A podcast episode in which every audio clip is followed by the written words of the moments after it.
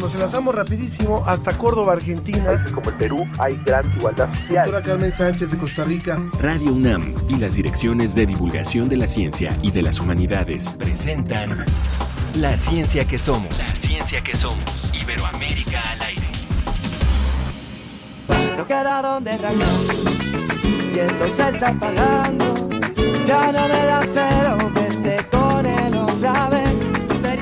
Despedida de me estoy cansando de hacerme a la idea de que no va a volver. Yo pa' qué quiero más, yo pa' qué quiero menos. Pa' qué quiero estar yo toda la vida sin tu beso. Pa' qué Música, quiero música para empezar hoy, la ciencia que somos. Nos da mucho gusto saludar a todos nuestros radioescuchas, tanto a los que ya conocen este programa como a quienes se van sumando. Pues eh, quédese aquí con nosotros. Esto es La Ciencia que Somos, Iberoamérica al aire. Yo soy Ángel Figueroa y presento a mi compañera Ana Cristina Olvera. ¿Cómo estás? Ángel, muy bien. Siempre es un gusto saludarte las mañanas de viernes y estar con todas y todos los que nos escuchan. Hoy iniciamos esa canción que escucharon, es del músico español José Carrasco y se llama ¿Pa qué quiero más? Mandamos un saludo muy especial a todas las estaciones que nos transmiten en la República Mexicana, como en el estado de Oaxaca, Colima, Veracruz y Yucatán.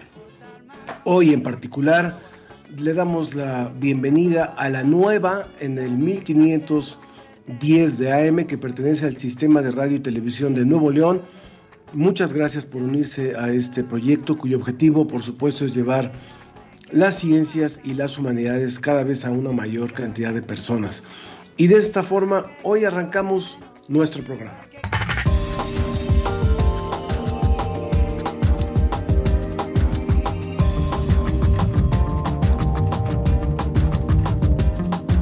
En el reporte de la agencia DICIT conozca dos investigaciones en África y en los Andes que analizan los, los efectos del cambio climático a nivel social y ambiental, información que podría ayudar a desarrollar políticas para enfrentar esta problemática.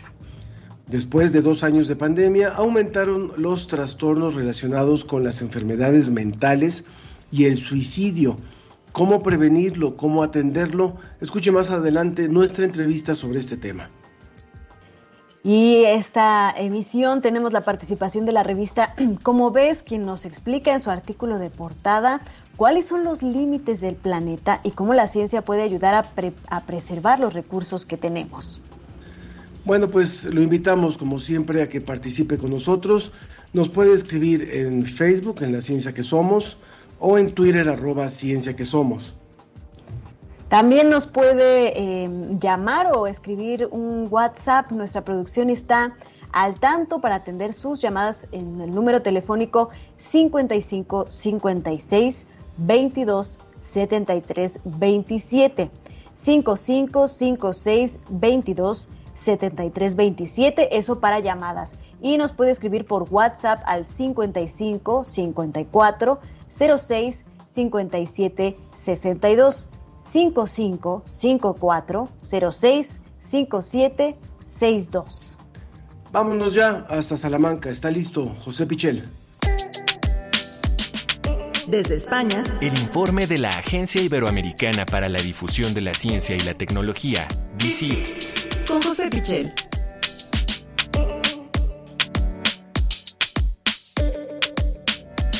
Nos da mucho gusto darte la bienvenida como siempre a tu espacio, listos para escuchar esta información que nos has preparado en esta semana.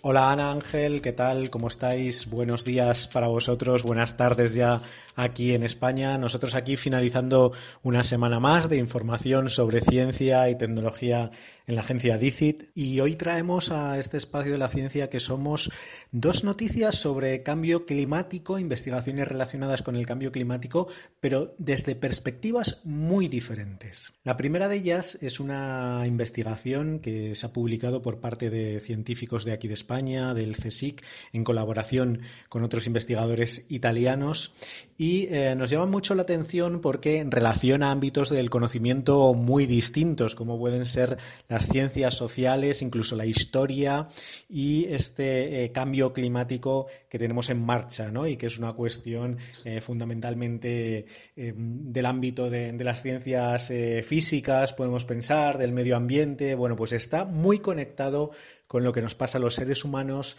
a nivel, eh, pues eso, económico, social, histórico. Y es que este estudio nos habla de que el cambio climático influye en la probabilidad de que se desencadenen conflictos armados.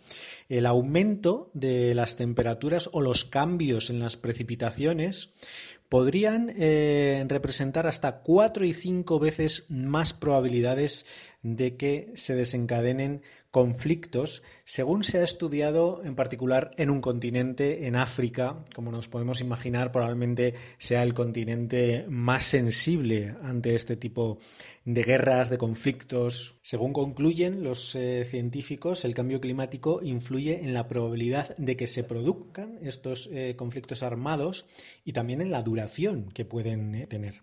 ¿Y cómo han llegado a estas conclusiones? Bueno, han analizado datos de África entre los años 1990 y 2016 y han aplicado un modelo matemático un modelo matemático que combina características socioeconómicas eh, de cada una de las zonas estudiadas y esas probabilidades de que se desencadenen conflictos. Según explica el estudio, si aumentan de forma prolongada las temperaturas y también las precipitaciones, eh, se produce esa multiplicación, ese incremento entre cuatro y cinco veces la probabilidad de conflictos. ¿Pero en qué ámbito? Bueno, pues eso también lo han calculado con precisión gracias a este modelo matemático y es que ese efecto llegaría hasta un radio de 550 kilómetros con respecto a donde se producen esas alteraciones relacionadas con el clima. Hay una circunstancia que precisamente está de actualidad en estos momentos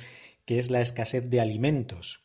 Bueno, ellos han calculado qué pasa con la escasez de alimentos debido a las y aseguran que aumenta la probabilidad de que estallen conflictos. Pero esa sequía tiene una repercusión a largo plazo. Es decir, esos conflictos aparecerían si esa falta de agua persiste durante al menos tres años. Sin embargo, si el problema es un exceso de precipitaciones, resulta que esos conflictos se desencadenan en un lapso de tiempo muy, muy corto. Por supuesto, los investigadores advierten de la importancia eh, que tiene este estudio, de las eh, consecuencias que tiene todo este conocimiento sobre eh, el diseño de políticas territoriales. Muchas veces cuando pensamos en el cambio climático, como, decía, como decíamos antes, pensamos en unas consecuencias más sobre los ecosistemas, sobre el medio natural y sin embargo no nos paramos a pensar tanto en las repercusiones socioeconómicas. Bueno, en un contexto como es el del continente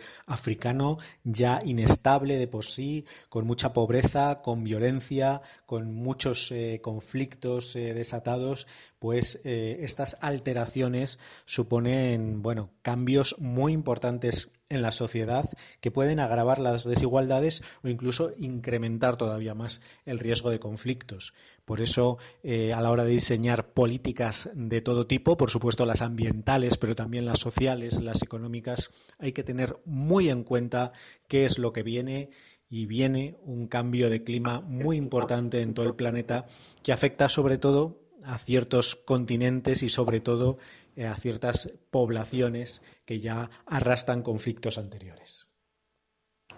Pues lo estamos viviendo aquí, ¿verdad Ángel? Por ejemplo, en el estado de Nuevo León se han dado verdaderas revueltas por la situación que hay con la sequía, con la falta de agua, entonces verdaderamente que esta situación es muy grave y hay que ponerle atención. Sobre todo cuando se, se habla de, también de continentes tan complejos como lo decía eh, José, como es África, donde hay una gran cantidad de carencias y también una gran cantidad de recursos, pero una gran cantidad de carencias y de pobreza. Bueno, adelante, adelante, Ana. Sí, la siguiente nota, José, eh, nos hablas sobre los Andes, también una de las regiones con mayor diversidad y que también parece que se está viendo muy afectada por el cambio climático.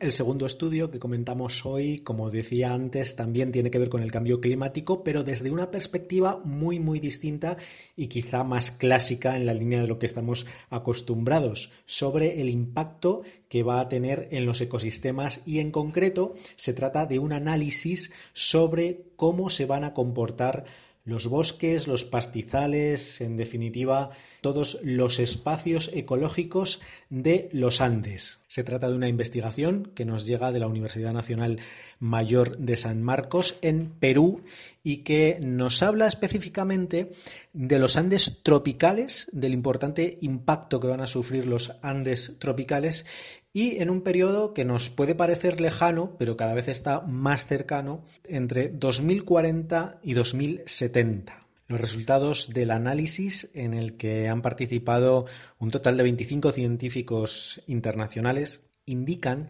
que con un incremento de las temperaturas de entre 2 y 4 grados se va a reducir hasta en un 30% el espacio climático de los bosques caducifolios, es decir, los bosques de árboles que pierden sus hojas a lo largo del año y que esa reducción será del 23% en el caso de los pastizales y estepas de los Andes centrales y meridionales. Un aspecto muy importante de esta investigación es que los científicos identifican puntos clave que serían prioritarios para desarrollar nuevas investigaciones y para obtener más datos sobre lo que va a suceder a lo largo de este siglo XXI en esta zona. Los Andes son un lugar de especial interés porque son una de las regiones con mayor biodiversidad del planeta. Albergan 40.000 especies de plantas y por supuesto miles de especies de animales también que son propias de este espacio que no existen en, otro, en otros lugares del mundo. Y además es que su importancia no se queda en la zona específica donde hay montañas, donde están los Andes, sino que podemos decir que su importancia llega realmente a todo el continente sudamericano porque prestan lo que ahora se viene denominando como servicios ecosistémicos a ambos eh, lados de esta cordillera.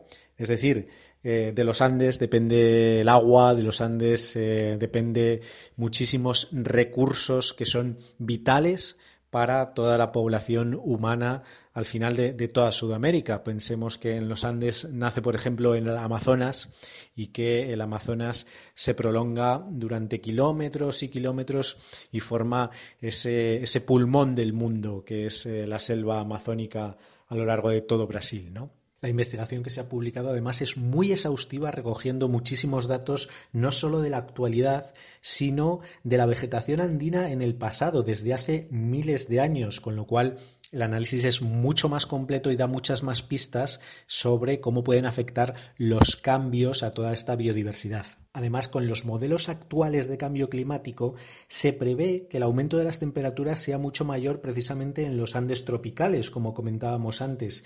Incluso en las elevaciones más altas, ese cambio de temperatura sería más importante todavía. Todo esto va a provocar cambios muy importantes en los biomas, es decir, eh, lugares con tipos de vegetación y tipos de, clima específicos.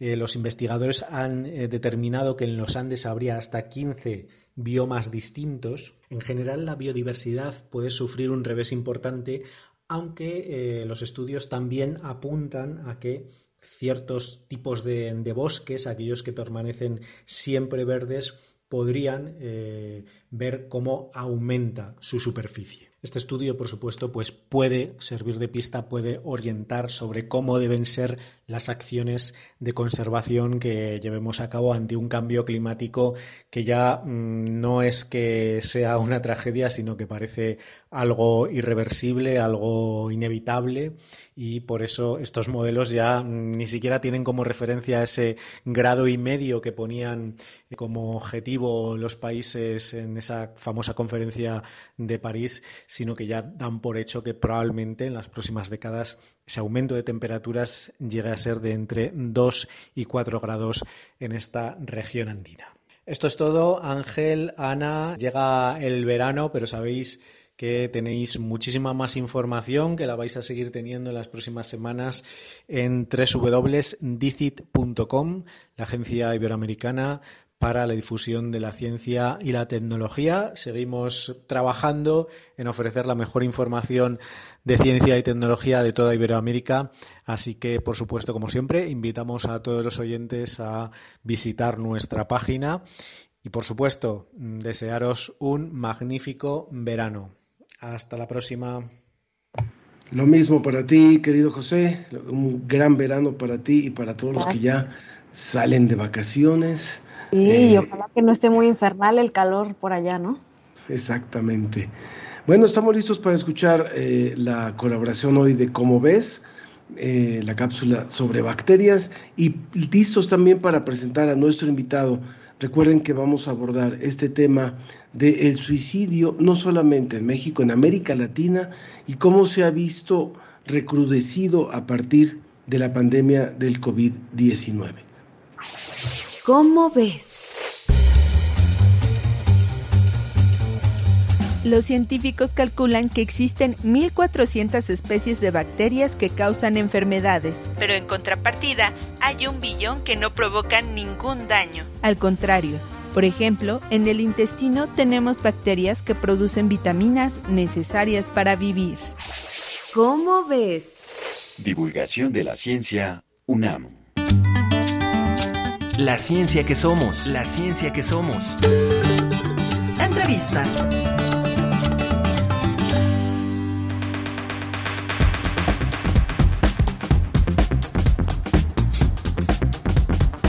Definitivamente, después de la pandemia se hizo evidente la gran necesidad que existe de atender la salud mental, de que es tan importante atender nuestra salud mental como cualquier tipo de afección que tengamos en nuestro cuerpo y en cualquiera de las áreas de nuestra vida. La salud mental es vital y sin duda que el gran periodo que pasamos de crisis en diferentes sentidos, tanto, tanto física como económica, eh, de, el trabajo, pérdidas muy grandes, pues hizo muy patente esta necesidad y bueno, agravó incluso los problemas de salud mental eh, pues en México, en América Latina, en Iberoamérica y en el mundo entero. Y hoy estamos eh, pues muy felices de tener la participación del doctor Miguel Malo, es representante de la Organización Panamericana de la Salud y de la Organización Mundial de la Salud en México. Y eh, vamos a platicar precisamente del suicidio en la región de América Latina, una, una situación que se agudizó durante la pandemia y de la cual estamos teniendo estragos importantes. Bienvenido.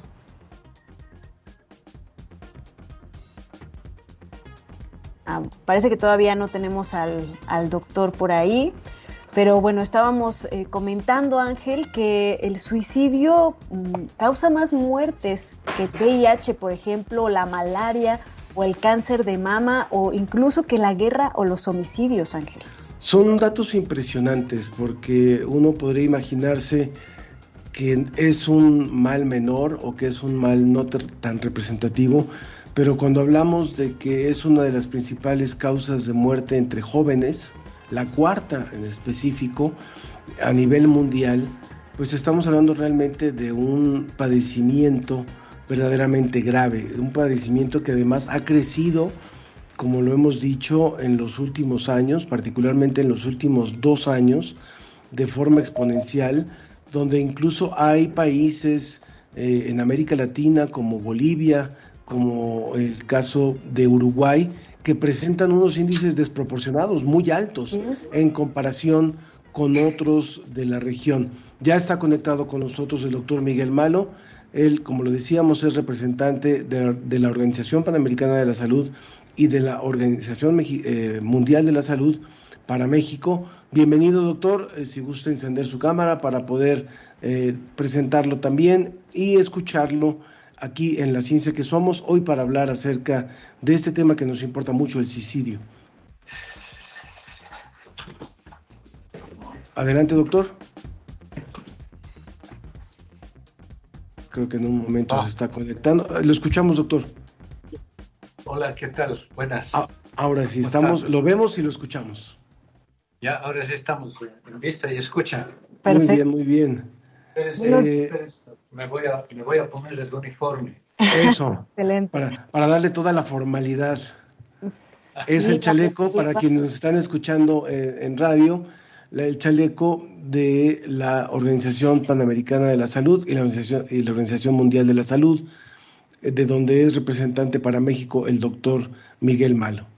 Doctor, ¿cómo ha crecido el problema del suicidio en América Latina después de esta pues gran este acontecimiento tan duro que vivimos como humanidad y que ha tenido estragos en todos los niveles de nuestra vida, en todos los ámbitos?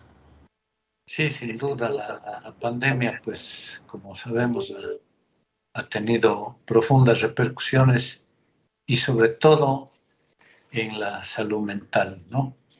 Este, todos los factores de riesgo para los problemas de salud mental más comunes, depresión, ansiedad, estrés, y que están articulados como factores de riesgo para, para comportamiento suicida, han sido pues ampliados en la, en la pandemia, ¿no? Es decir, los problemas de inseguridad económica, los problemas de, de violencia intrafamiliar y aquella incerteza general sobre las condiciones de vida que son, pues, obviamente, factores de riesgo. Miren, nosotros todavía no tenemos datos eh, hay algunos datos muy parciales de aumento de problemas de salud mental en general y de suicidio, pero todavía no tenemos datos formales para indicar más o menos cómo ha sido la tasa y cuál ha sido la, tendencia. ¿no? Eh, la, digamos, todo la, la, información que tenemos nos, nos, va a mostrar que sí hay una tendencia al alza, obviamente, pero que ya estaba dada incluso previa a la pandemia. ¿no? Fíjense que nosotros tuvimos una primera, un primer informe de el, quinquenio de planificación de salud mental hasta el 2020, del 2015 al 2020, y hubo avances interesantes en la parte de salud mental y uno de los, uno de los indicadores en que no hubo avances y que hubo aumento fue justamente en las tasas de, suicidio. Eh, aquí en América Latina nosotros tenemos unas tasas que no son las más altas del mundo, más bien están entre las, perdón, la mitad hacia abajo. Sin embargo, lo que sí nos ha preocupado antes de la pandemia y con los datos que van a ir saliendo, por supuesto, ahora después, es el aumento, el aumento creciente del problema del suicidio. ¿no? Y particularmente en poblaciones más jóvenes, que es el principal Entonces, para responder en concreto, no tenemos datos de este rato, pero tenemos unos indicadores de tasas entre 5.3, 5.4 hasta 11, 12 por 100 mil habitantes, que son tasas no de las más altas del mundo, pero sí la preocupación es el incremento. Doctor, creo que eh, con lo que nos comenta usted, nos pone en un contexto, es decir, previo a la pandemia, en el quinquenio de 2015 a 2020, ya se había reportado que en países como México el suicidio se estaba incrementando. Ya era, era una, una cuenta pendiente, era una tarea pendiente para las instituciones de salud mental y para la población en general. Todo el, el evento, el terrible evento de la pandemia, vino a recrudecer y de hecho, bueno, se habla de 2020 como el año más elevado de toda una década en número de suicidios. Eh, ¿Tenemos algún reporte de lo que representó 2021 y quiénes son quienes más se están acercando a esta opción? ¿Quiénes están recurriendo al suicidio? ¿Qué población? Mire, lo que mm, les comentaba que es una preocupación sería desde el punto de vista de salud pública. Nosotros tenemos en, la, en los datos de tendencias dos grupos de mayor riesgo en nuestra región de las Américas. Los grupos de adultos jóvenes, entre los 20 y los 35 años, y los grupos de adultos mayores de los 65 para arriba, que son los dos, dos picos, diríamos, de, de mayor uh, tasa. Pero el aumento mayor alrededor de 2 o 3% se ha dado sobre todo en el grupo de más jóvenes, ¿no? que es lo que eh, la, preocupación mayor. Y como decíamos, obviamente eh, el contexto de pandemia ha generado todo lo que son los problemas de factores de riesgo. Ahora, se han dado respuestas interesantes, ¿no? Y aquí en México ha habido una respuesta importante. no sé si ustedes conocen, pero ya justamente previo a la pandemia se inició, se lanzó un programa de Programa Nacional de Prevención de Suicidio en México que no tenía antes y que tiene una serie de, digamos, de, componentes para trabajar toda la parte preventiva y la parte de atención al comportamiento suicida en México. Justamente en ese sentido sería la siguiente pregunta, doctor. ¿Cuáles son las recomendaciones que ustedes hacen por parte de la Organización Panamericana de la Salud y la Organización Mundial de la Salud a los gobiernos para poder atender esta situación? ¿Qué, herramientas deberían de poner los gobiernos al alcance de la población para poder eh, atender, mitigar de alguna forma esta, esta problemática? Mire, eh, justamente el Programa Nacional de Prevención de Suicidio que está trabajándose desde el Consejo Nacional de Salud Mental y Adicciones de la Secretaría de Salud aquí a nivel federal, eh, incorpora muchos de estos elementos que han sido las recomendaciones nuestras desde la Organización Mundial de la Salud y la Organización Panamericana de la Salud. Un antecedente muy rápido. Eh, el, suicidio, el comportamiento suicidio es un problema muy complejo, ¿no? Muy complejo que, que requiere, digamos, de la participación no solamente de la Secretaría de Salud o de la red de servicios de salud, sino de varios actores y de la sociedad en su conjunto. Y además hemos ido teniendo a lo largo del tiempo una serie de evidencias sobre aquellos aspectos que pueden ayudar a prevenir este aumento del comportamiento suicida. ¿no? Entonces, por ejemplo, una de, una, una de las recomendaciones a nivel mundial que difiere en los países de acuerdo a, las circunstancias de cada uno de los países es el, poder restringir los medios que se utilizan para, para el suicidio. Y entre esos, de los más importantes, eh, son, han sido, eh, y eso, por ejemplo, en el caso de México concreto, no es mayor, pero sí en otros países ha sido muy interesante las intervenciones, por ejemplo, para disminuir el acceso a los plaguicidas como uno de los mecanismos más importantes. Esto ha pasado sobre todo en el Asia, países como, como Bangladesh y otros, en donde ha habido intervenciones fuertes gubernamentales para disminuir el acceso a plaguicidas a la población y eso ha ayudado bastante, fíjense ustedes, a disminuir el, el interior. Otro de los aspectos, y eso también es una cosa eh, digamos, importante aquí en México, que ya tiene toda una serie de elementos de carácter jurídico y de políticas para la, para la restricción de armas, ¿no?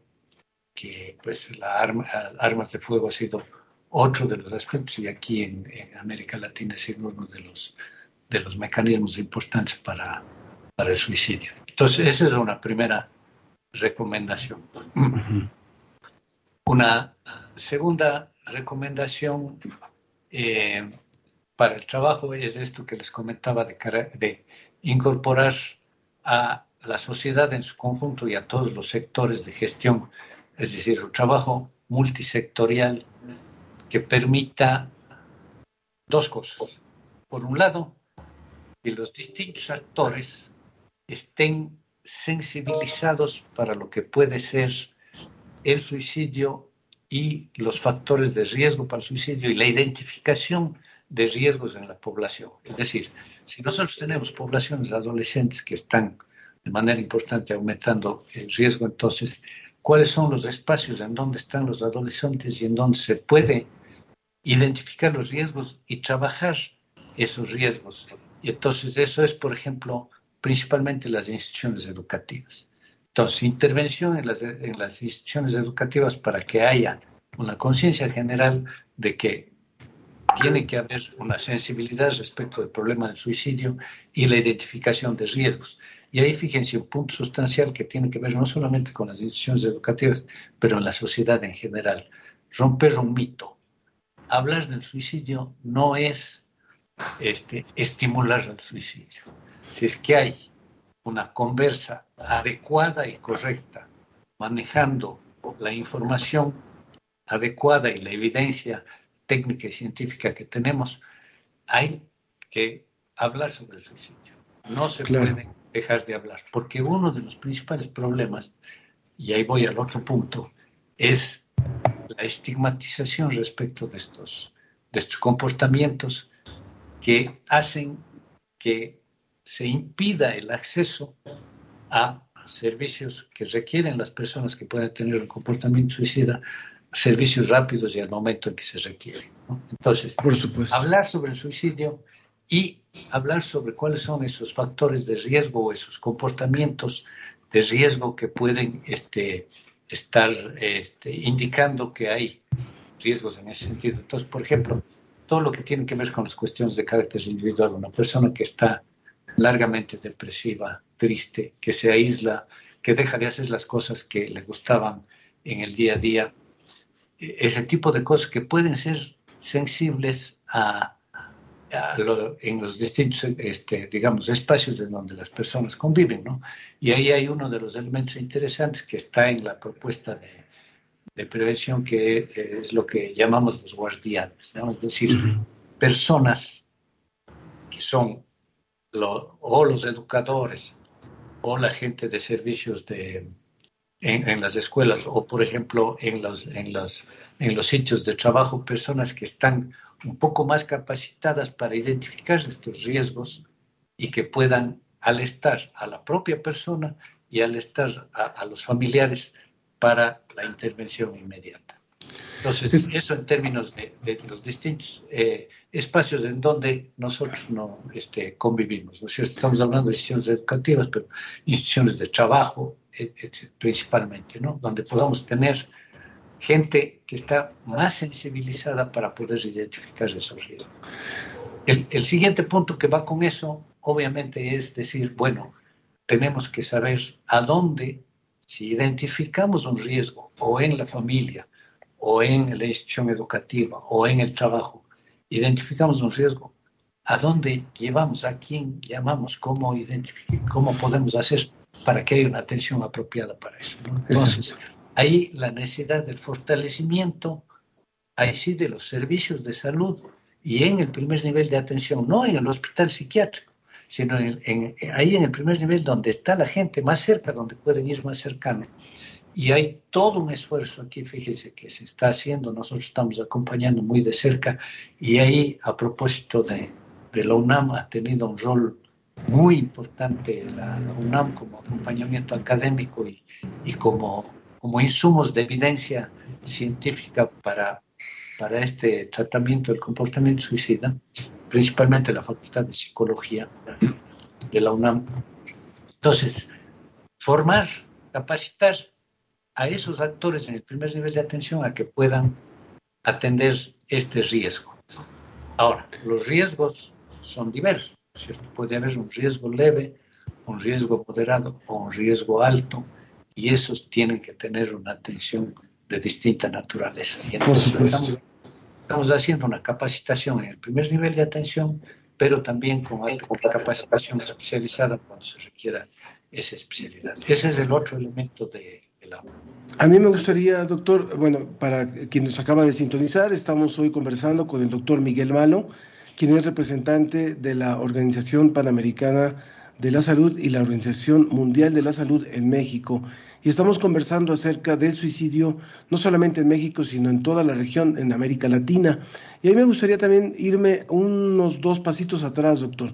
Estamos hablando de la atención, estamos hablando de la, de la atención inmediata a quienes tienen pensamientos suicidas. Pero yo, dado los antecedentes que hablábamos al inicio de esta entrevista, donde usted nos decía que previo a la pandemia ya venía dándose una situación compleja y quiero imaginarme que no solamente en México, sino en otros países de la región. Entonces, yo le quisiera preguntar si podemos considerar que estamos en un momento de emergencia en cuestiones de salud mental a nivel región, dada la situación de violencia, de desempleo, de mortandad, de un montón de situaciones que, están, que estamos viviendo, de falta de oportunidades para jóvenes, de muchas situaciones que, que son comunes en varios países de América Latina y que eso finalmente se convierte muchas veces en el caldo de cultivo. Y que si eso es lo que también habría que atender, no solamente a quienes ya tienen o han desarrollado pensamientos o intentos suicidas, sino en general saber si hay un momento de emergencia regional en cuestiones de salud mental y qué hacer.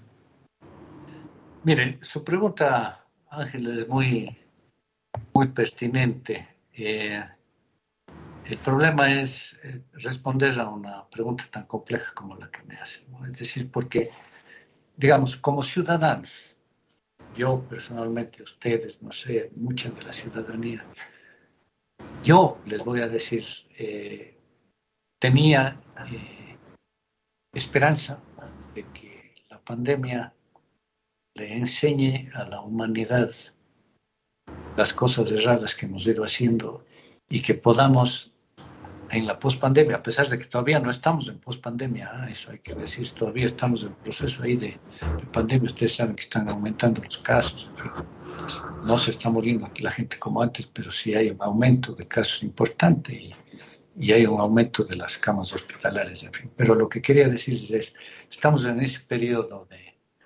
este, de una fase, diríamos, más uh, trágica de la, de la pandemia.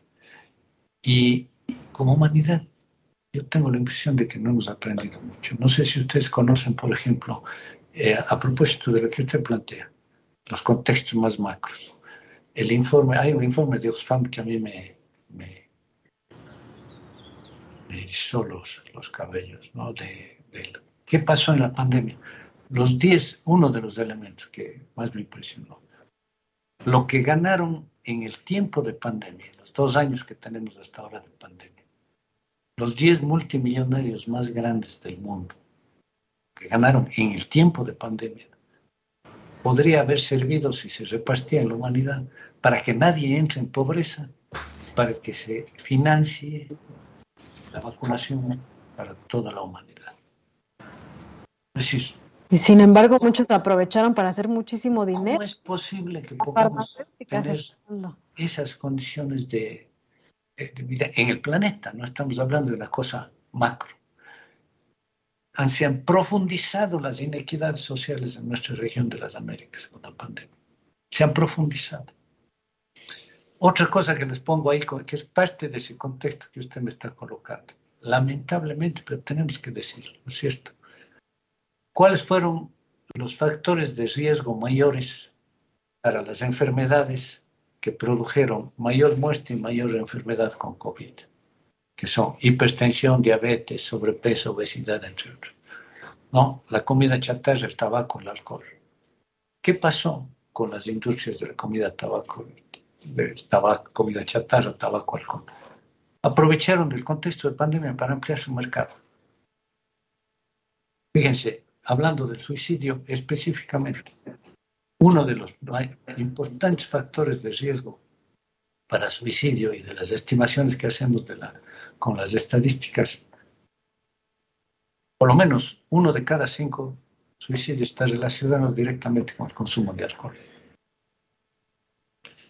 Entonces, Ángel, respondiendo a la pregunta, yo no sé si podríamos llamarle emergencia o una crisis permanente civilizatoria la que estamos viviendo. Y que lamentablemente no estamos entrando en una nueva normalidad ahora estamos regresando a la vieja normalidad. Es decir, todos los problemas de carácter social que teníamos en la región de las Américas se han ampliado y se han profundizado con él. Y no hay visos de que eso pueda mejorarse. Fíjense ustedes, por ejemplo, independientemente de los aspectos, diríamos, este, más de, de gestión y administrativos de lo que pasó con COVAX, pero el, lo que se dio con las vacunas, es decir, lo, lo, que se dio es que acabaron las vacunas en los países más ricos sin ningún acceso a los otros países. ¿no? Es decir, no aprendimos nada, no aprendimos nada con, con, la, con la pandemia, ¿no? Y, y, en algunas cosas podríamos decir que hasta estos dos años estamos en peores condiciones de lo que estábamos antes, que son, y volvemos a nuestra conversión, sin duda, Ángel, factores de riesgo para los problemas de, de suicidio. Ahora, veamos el lado positivo. Como humanidad estamos mal y ahí yo diría, yo no sé si les podría decir y confesar aquí en, en este espacio, pero yo diría que soy en este caso, por ese lado, lo que decía eh, Sábato al final de su vida, que era un pesimista vital. Pero, en fin, creo que podríamos tener optimismo y fíjense, la idea de, en este caso que estamos hablando de suicidio, que es otro de los mitos que hay que romper también cuando hablamos de suicidio, es que este, es prevenible. E incluso con las condiciones complejas que tenemos de carácter social, podemos hacer esfuerzos con políticas públicas y con intervenciones para prevenir. Y sí podemos prevenir, ¿no? Desde lo macro hasta lo más puntual. Es decir, por ejemplo, de carácter macro, estábamos hablando del alcohol para poner un ejemplo. Tenemos políticas probadas para prevención de consumo de alcohol que podrían ser implementadas por los países. Entonces, por ejemplo, aumento del impuesto para aumentar el precio del alcohol y eso disminuye la accesibilidad, sobre todo a los que son menos, eh, menos dependientes, más dependientes económicamente, por ejemplo, niños, adolescentes. Restringir claramente la publicidad orientada, y lamentablemente tenemos que decirlo, la, la, publicidad está orientada a generar esos nuevos consumidores en niños y adolescentes. Eso hay que exigir, prohibir en los países. ¿no? Este, imagínense ustedes lo que significa, por ejemplo, en este caso, y ustedes me van a decir, es obvio, ¿no? Pero lo que sucede. Es decir, ¿a quién le van a hacer más caso los niños y adolescentes? ¿Al profesor o al papá que les dice el consumo de alcohol es dañino? ¿O al héroe futbolista que tiene en su pecho la marca de la cerveza? Entonces, bueno, todos esos son los elementos. Pero además también podemos trabajar en la prevención, por ejemplo, y ahí voy a otro de los elementos para retomar nuestra conversa con lo del suicidio, que tiene que ver con, con ustedes, con los medios de comunicación, que ustedes pueden ser unos aliados fabulosos para nosotros en la prevención. Fíjense que uno de los elementos que nosotros colocamos como, como un punto para, para los programas nacionales de prevención del suicidio es el manejo apropiado del tema del suicidio en los medios de comunicación. Porque un mal manejo en los medios de comunicación puede ser un factor de riesgo para el comportamiento suicida. Sin duda, pues, ahí, claro, y ahí ya nos está dejando una tarea y bueno, tenemos varios comentarios de, del público. Por ejemplo, Sofía Alonso de Tláhuac, vía telefónica, nos dice, el suicidio afecta mucho más a los extremos de la población, los jóvenes y viejos. Los primeros creen que la vida son sus redes y perfiles sociales, que se, bueno, como usted lo mencionaba, los medios, pero ahora están también las redes sociales, ¿no? Que tienen una gran influencia. Eh, y eso los deprime terriblemente. Nunca habían experimentado tanta falta de respeto a la dignidad de los ancianos, mucho abandono y eso hace que caigan en profunda depresión. A los dos les decimos no exageres y los minimizamos. Vivimos en un mundo sin esperanza. Bueno, está un poco eh, pesimista este, este comentario, pero bueno, apunta a cosas muy, muy importantes como, como es la intervención de las redes sociales y, los, el, abandono de, la, de los ancianos. También Jesús Hachi dice, si el programa para prevención del suicidio es manejado por la Secretaría de Salud, si acaso lo más seguro se ve a su alcance en la calle, en la persona de a pie, será dentro de muchos años trágicamente y los políticos llenando llenándose de autoglorificaciones mientras más personas se suicidan. Y hay otro más, Ana. Sí, eh, Sol Camiri y Santiago nos dice, yo creo que con esto podemos cerrar un comentario muy puntual, doctor. Gracias por todos los aportes acerca del suicidio. Pregunto, ¿hay algún libro o autor que nosotros como docentes podamos obtener para trabajarlo con nuestros estudiantes? ¿Tendrá, doctor, algún material ahí a la mano que pueda recomendar? Claro, sí, sí. Yo, les, yo me comprometo a pasarles ahí un par de links y yo creo que uno de los, bueno, estoy haciendo autopropaganda institucional, pero creo que uno de los documentos muy interesantes es justamente el, el informe mundial sobre suicidio que sacamos hace, algunos años, pero que obviamente todavía está, está vigente. Este, pero yo quisiera comentar sobre esos dos puntos que ustedes planteaban muy rápidamente. El, el, el uno, miren, otro, nosotros trabajamos factores de riesgo, pero también factores protectores. Y uno de los factores protectores que sí puede estar a nuestro alcance a pesar de las condiciones difíciles, contextos difíciles, es el fortalecimiento de las redes sociales de apoyo, de las redes familiares. ¿no? Es decir, eh, eh, está, y las evidencias nos muestran eso, personas que han tenido comportamiento suicida, pero que han superado todo eso porque tienen una red apropiada de, de, de relaciones sociales que, que pueden apoyarles, ¿no? tanto la familia como las amistades, como los grupos de trabajo, en fin. Es un punto que hay que, hay que decir, es decir, el que tengamos relaciones afectivas, cercanas, positivas, siempre es un factor protector y tenemos que fortalecer esos factores protectores. Perfecto. Eh, eh, última, última preguntita, doctor que nos hace Elizabeth Bisuet. Dice, buen día, demoledor tema el suicidio. A nuestro experto, ¿cuál es el rango de suicidios entre personas con enfermedades crónicas que conducen a muerte dolorosa? Y si puede opinar sobre eutanasia. Bueno, en, un minuto nada más, doctor, para poder cerrar. No, sí, bueno, eh, miren, cuando yo, yo quisiera aprovechar eso para decir, cuando hablamos de salud mental, nosotros estamos diciendo, colegas, no podemos tener salud si no tenemos salud mental, ¿no es cierto? Y cuando tenemos algunos factores de riesgo, entre esos no habíamos comentado, pero por la pregunta, que son, por ejemplo, las enfermedades crónicas. Por supuesto, una persona que tiene una enfermedad crónica tiene mayor riesgo de entrar en un comportamiento suicida que otro que, que, no lo tiene, ¿no? Este, y entonces el abordaje, por ejemplo, que estamos pretendiendo que se dé en el trabajo de, de los servicios de salud es que se incorpore este elemento de salud mental en la atención general de las personas.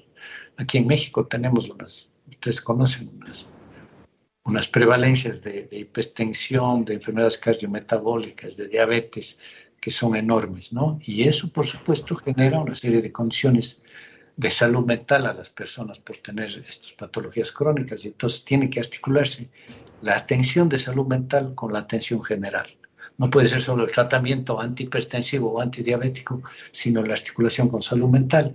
Y ese es un esfuerzo que, que se está haciendo también. Doctor, pues muchísimas gracias, muchísimas gracias por esta contribución el día de hoy. Eh, doctor eh, Miguel Malo, el representante de la Organización Panamericana de la Ciudad de la, de la Salud y Organización Mundial de la Salud para México. Gracias por esta contribución. Bueno, este, gracias a ustedes y, estamos con toda la disposición para que consideren. Yo quisiera insistirles, ustedes como medios de comunicación son unos aliados importantísimos para esto. En la parte de suicidio, uno de los factores principales es que haya conciencia en la colectividad de que es un problema, de que puede estar cerca y de que se puede ayudar desde los distintos espacios comunitarios para identificar los riesgos a tiempo y poder canalizar a las personas a los servicios eh, que, requieren. ¿no? Entonces, ustedes son aliado fundamental y estamos a las órdenes para cuando consideren pertinente. Gracias. Muchas gracias, doctor. Gracias, doctor. Lo que viene de Ciencia UNAM en julio.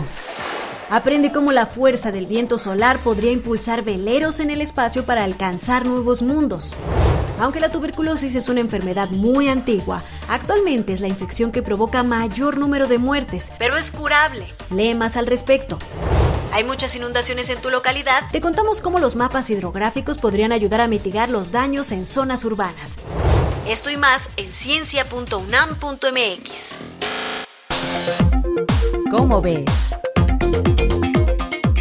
Revista ¿Cómo ves?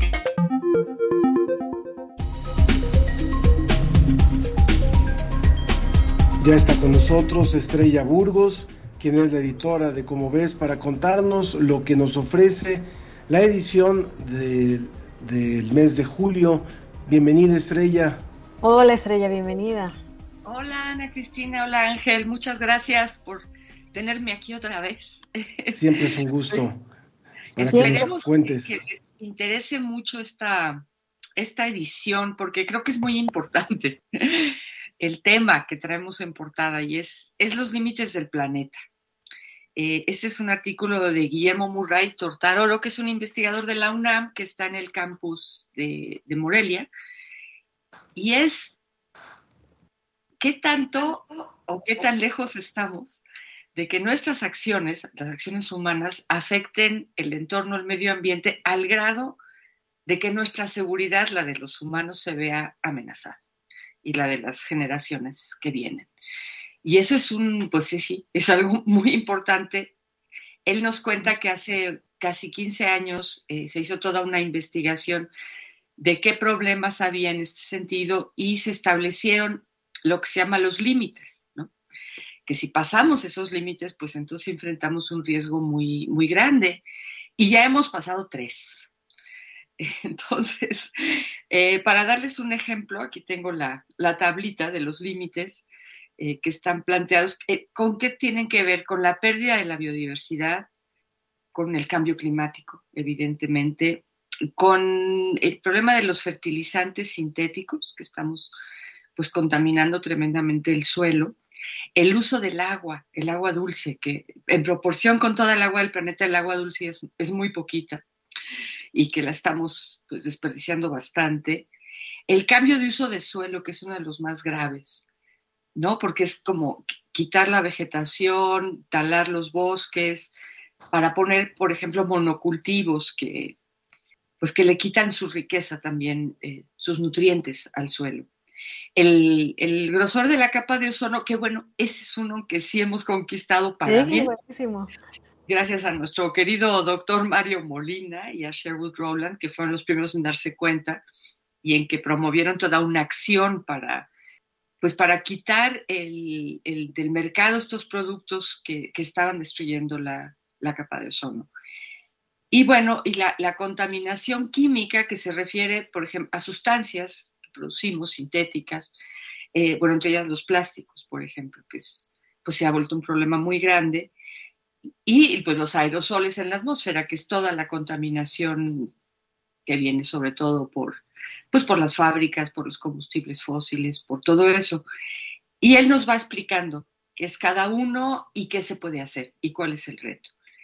Junto y complementa muy bien este artículo otro sobre los colibríes o colibríes en México y, y cómo los está afectando el cambio climático. Y ese es un ejemplo muy concreto de uno de estos límites del planeta, que si se acuerdan de los primeros que se mencionan es el cambio climático.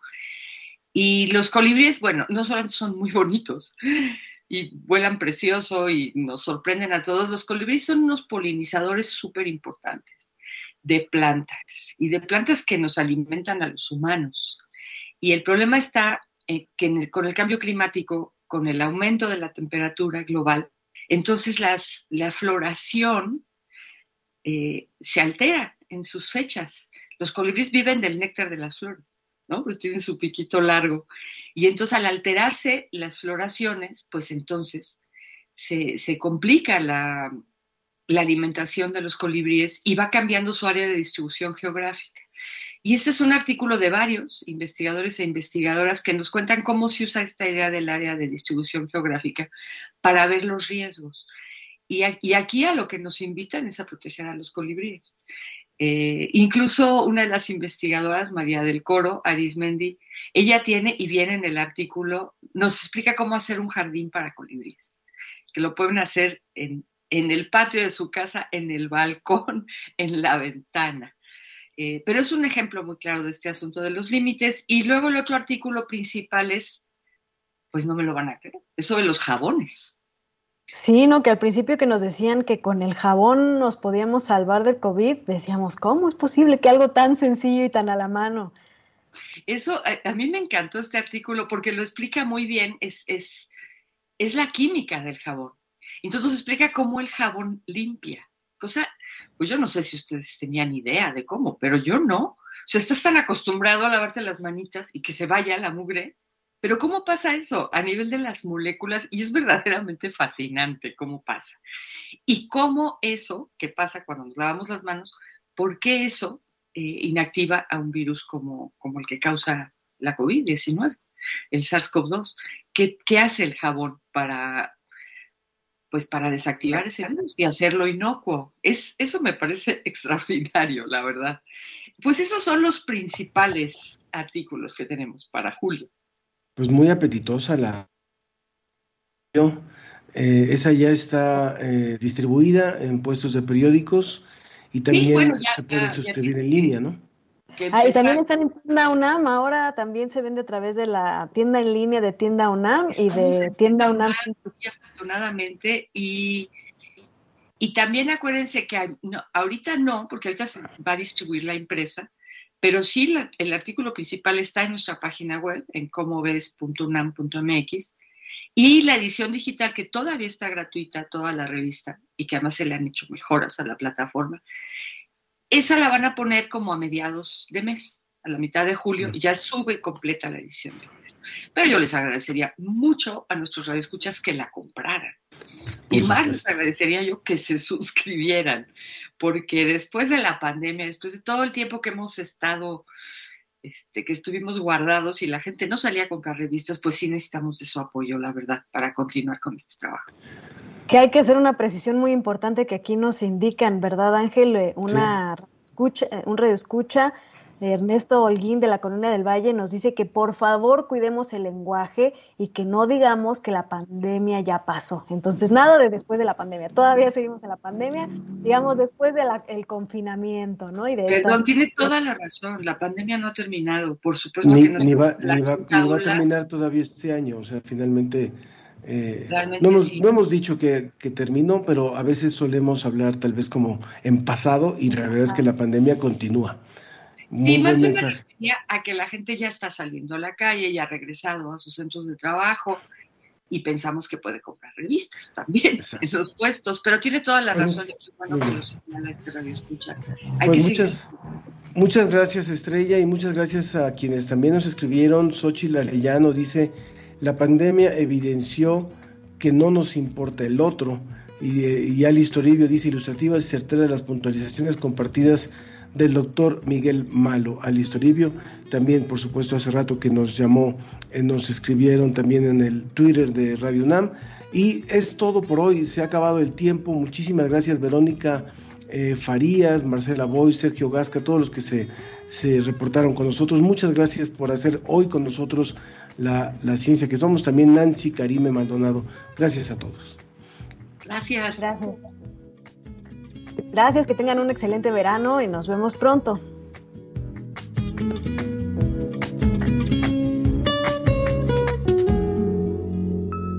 Y cuando araño tu piel, siento lo que no se ve, el aire a mí me va llevando. No hay árbol que tape el sol, ni que me robe el calor cuando me tienes en tu mano. Y cuando araño tu piel, siento lo que no se ve. El aire a mí me va llevando. No hay árbol que tape el sol, ni que me robe el calor. Cuando me tienes en tu mano. No, no quiero más. Esto fue La Ciencia que Somos. Iberoamérica al aire. Los esperamos el próximo viernes. La Ciencia que Somos. Una coproducción de Radio UNAM y las direcciones de divulgación de la ciencia y de las humanidades.